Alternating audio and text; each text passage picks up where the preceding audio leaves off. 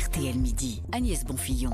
Et nous revenons sur la mort d'Evgeny Prigogine, le chef de la milice Wagner. Il a perdu la vie hier dans un crash d'avion en compagnie de neuf autres passagers.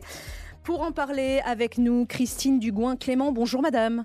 Bonjour. Vous êtes chercheuse à l'Observatoire de l'intelligence artificielle de Paris 1, Panthéon-Sorbonne, et au Centre de recherche des écoles de Saint-Cyr, Couette-Guidant. Peut-on attribuer, selon vous, ce crash au Kremlin? Est-ce qu'on le saura un jour? Bah pour l'instant, il convient de rester extrêmement prudent, parce qu'on a plusieurs hypothèses. Alors certes, les, les, médias russes, dont beaucoup sont contrôlés par le Kremlin, euh, annonces euh, sont utilisées de manière très euh, massive pour expliquer que Yevgeny Prigogine est mort. Là aussi, il était déjà mort dans un accident d'avion au Congo en 2019 et puis dix jours après, il était réapparu. Là, il semble que ce soit sérieux. Néanmoins, on a plusieurs hypothèses quant à l'origine du crash dans lequel euh, Yevgeny Prigogine aurait trouvé la mort et les conséquences seront euh, variables et toutes ne seraient pas forcément bonnes pour le Kremlin, d'ailleurs, que ce soit, euh, notamment en politique intérieure. Alors on va en parler euh, justement, mais en éliminant Prigogine, est-ce que la milice Wagner a, encore un avenir où c'était effectivement l'un des buts recherchés par le Kremlin? Euh, alors, la milice Wagner, euh, elle, a, euh, elle va avoir différents enjeux. Il faut replacer dans un contexte global. Il y avait eu, de la part du ministère de la Défense, et plus particulièrement du GRU et de son chef adjoint, différentes mesures qui avaient été mises en place pour essayer de remplacer Wagner en Afrique, notamment euh, par d'autres d'autres sociétés militaires privées, dont Convoy et Redout. Redout qui dépend de Shoigu, qui est au, au DOD. Et c'est une des raisons pour lesquelles, notamment, euh, M. Prigogine serait rendu assez rapidement en Afrique. Il s'y était opposé euh, de manière évidemment très forte. Donc, cette mort-là pourrait permettre de réintégrer euh, Wagner d'une manière plus ou moins forte. Et il y a d'ailleurs déjà des réactions au sein des ultras euh, de Wagner, donc parmi ouais. les, musiciens les plus, euh, les plus raides. Euh, la trahison, c'est le crime ultime pour Poutine. Si effectivement le Kremlin a commandité euh, cet assassinat, euh, on, on, peut se dire que Vladimir Poutine, ça n'avait pas du tout, enfin, il n'était pas du tout passé au-dessus de cette tentative de putsch il y a deux mois. Alors là encore, si on, si on est dans l'hypothèse de travail euh, d'une euh, d'une mort commanditée par le Kremlin, encore une fois, bien il faut sûr, garder bien toutes sûr. les toutes les guillemets ouvertes. On est on est qu'au tout début. Euh, si tel est le cas, on serait dans un cas où le Kremlin aurait décidé finalement de clore euh, l'enquête de la mutinerie euh, Wagner, mais ça serait pas forcément un bon signe en interne. Pourquoi? Parce que euh, on a eu d'abord un sursis et même un sursis extrêmement favorable. Hein. On avait un Yevgeny Prigogine qui serrait les mains de chefs d'État africains à Saint-Pétersbourg, dont certaines sociétés avaient vu leurs bénéfices induits par des marchés publics augmenter, être assassiné juste derrière. Pourquoi est-ce que ça serait un signe de fragilité pour, pour Poutine?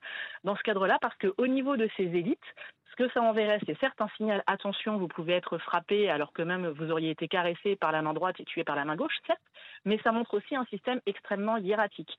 Or, parfois, vous allez être dans des élites qui passent leur temps à calculer quel est leur intérêt et le risque à être d'un côté ou de l'autre. Donc ça, ça pourrait être quelque chose au niveau des, élites pragmatiques hein, euh, qui serait quelque, quelque part un signal de faiblesse. Et pour les ultranationalistes, hein, ces espèces d'ultra-patriotes, trouve que Poutine est, euh, est, un peu mou dans sa gestion, même si ça paraît pour des Occidentaux extrêmement surprenant, eh bien, ça pourrait être le signe d'un régime qui serait quelque part trop incompétent euh, pour gagner la guerre contre l'Ukraine, surtout que ces ultranationalistes pouvaient avoir eh bien, une certaine affection pour euh, Prigozine, certes voyou, mais d'homme qui, à leurs yeux, était, euh, avait l'étoffe qui permettait de gagner la guerre ou, euh, quelque part, d'avoir des positions très fermes. Donc, à ce niveau-là, en interne, ça ne serait pas forcément un signal euh, positif pour Poutine Envoyé. et ça pourrait générer une guerre des tours.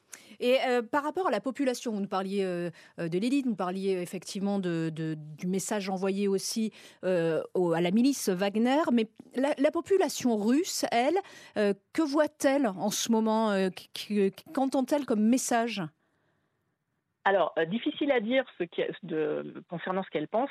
En termes de messages, ce que l'on voit, hein, je l'évoquais assez rapidement, c'est que tous les médias russes, euh, ils vont très très franchement, euh, en utilisant tout ce qu'on va avoir comme moyen de communication. Alors, euh, notamment Simonian, que vos éditeurs connaissent très certainement depuis le début de l'invasion russe de l'Ukraine, mais aussi les gouverneurs des régions, pour expliquer que Prigogine est mort.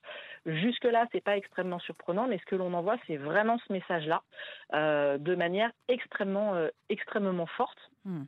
Donc, l'idée étant, dans ce cadre-là, vous avez deux possibilités sur comment la machine informationnelle va se mettre en place. Euh, la première, on reste dans un flou, mais on laisse sous-entendre que c'est un pouvoir fort qui tient et qui ne supporte pas euh, qu'il y ait des décalages, même si, là encore, euh, on peut avoir des doutes par rapport à ce que j'expliquais précédemment. Et la deuxième option sera d'expliquer qu'il y a eu, et ça commence déjà à, fuser dans des canaux parallèles, que ce serait une action ukrainienne menée en parallèle avec une cinquième colonne russe. Donc, ce mmh. sont un peu les deux grands courants que l'on voit se dessiner dans la sphère informationnelle à l'heure actuelle. Merci infiniment Christine Dugouin-Clément d'avoir été euh, l'invitée de RTL Midi. Je rappelle que vous êtes chercheuse à l'Observatoire de l'intelligence artificielle de Paris 1, Panthéon, euh, Sorbonne.